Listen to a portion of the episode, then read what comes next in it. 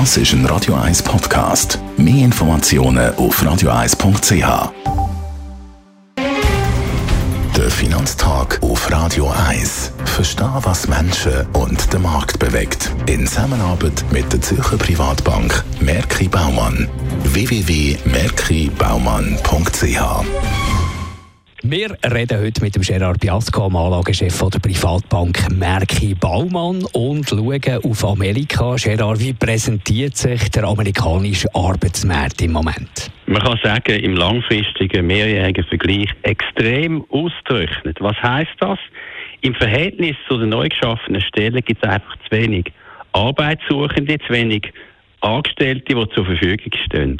Im März zum Beispiel sind 431.000 neue Jobs geschaffen worden. Und wenn man die Vormonatsrevisionen noch nimmt, dann hat man gesehen, dass im Vormonat 750.000 neue Jobs geschaffen worden sind. Aber es fehlen einfach die Arbeitskräfte, die da sind, um die Jobs zu füllen. Die Arbeitslosigkeit ist auch ganz stark abgekommen. Ja, also ein sehr ausgetrockneter Arbeitsmarkt in Amerika. Und was sind da die Folgen auf die Lohnentwicklung zum Beispiel? Ja, ist natürlich auch wieder mal Angebot im Verhältnis zur Nachfrage. Wenn man Arbeitnehmer sucht und man hat zu wenig zur Verfügung, dann könnt ihr natürlich sagen, wir möchten mehr Lohn bekommen für die Arbeit, für die neuen Jobs. Und das ist tatsächlich so. Das Lohnwachstum steigt und steigt.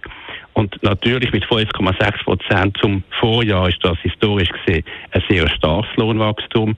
Also eindeutig mehr Lohnwachstum wegen dem ausgerechneten Arbeitsmarkt. In Amerika, in Europa ist das noch nicht so stark der Fall. Ist die Situation für die US-Zentralbank von Bedeutung?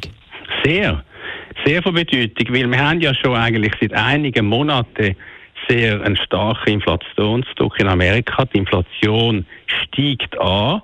Nicht nur eben Gesamtinflation, sondern auch Kerninflation ohne die Energie- und Nahrungsmittelpreise. Und natürlich, wenn das Lohnwachstum so stark zunimmt, dann wird der Inflationsdruck noch stärker. Und was ist die Konklusion? Es wäre wirklich keine Überraschung, wenn die US-Zentralbank bei den nächsten ein, zwei Sitzungen die Zinserhöhungen noch stärker macht, als man meint, also nicht nur ein Viertelprozent, sondern sogar ein halbes Prozent Zinsen erhöht. Das wäre dann keine Überraschung mehr. Danke vielmals für die Einschätzung, Gerard Biasco. Er ist der Anlagechef der Privatbank Merki Baumann. Der Finanztag gibt es auch als Podcast auf radioeis.ch. Präsentiert von der Zürcher Privatbank Merki Baumann. www.merkibaumann.ch In the year 25 Das ist ein Radio 1 Podcast. Mehr Informationen auf radioeis.ch.